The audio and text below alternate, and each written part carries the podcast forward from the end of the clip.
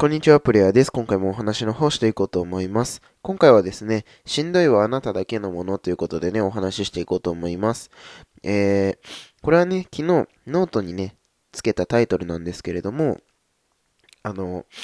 なんて言うんですかね、自分がしんどいな、不安だなって思っていることを、思っている時にね、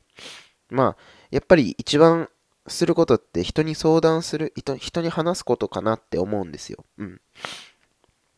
で、人に相談とか話したりすると、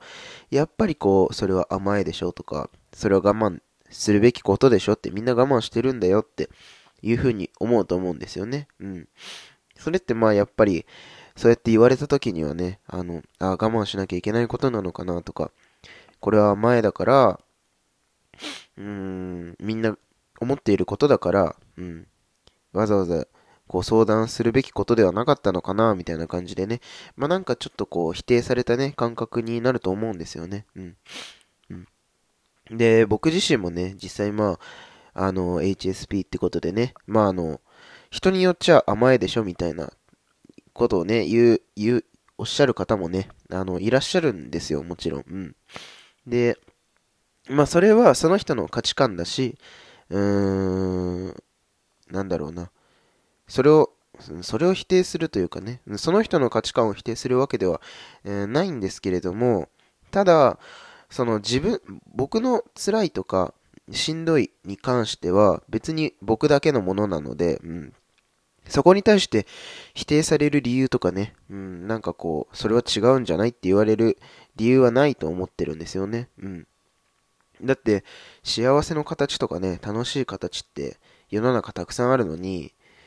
ね、それが多様性で認められてる 世の中なのにもかかわらず、そんなネガティブなこととかね、自分が不安なことに対しては何も認められないなんてそんなことあり得るわけなくて、うん。人それぞれやっぱり不安なこととか辛いことって違うと思っていて、うん。それは、大きいとかちっちゃいとかっていうものでもないと思うんですよね。うん。自分の中にあるものが、全てだと思うので、うん、なんかこう、そこに対して大きい小さいはないと思っているので、うん。だからこそまあ、そのね、人の物差しでね、測られるようなものでもないと思うので、まあもちろんね、相談している以上はね、そういう言葉を、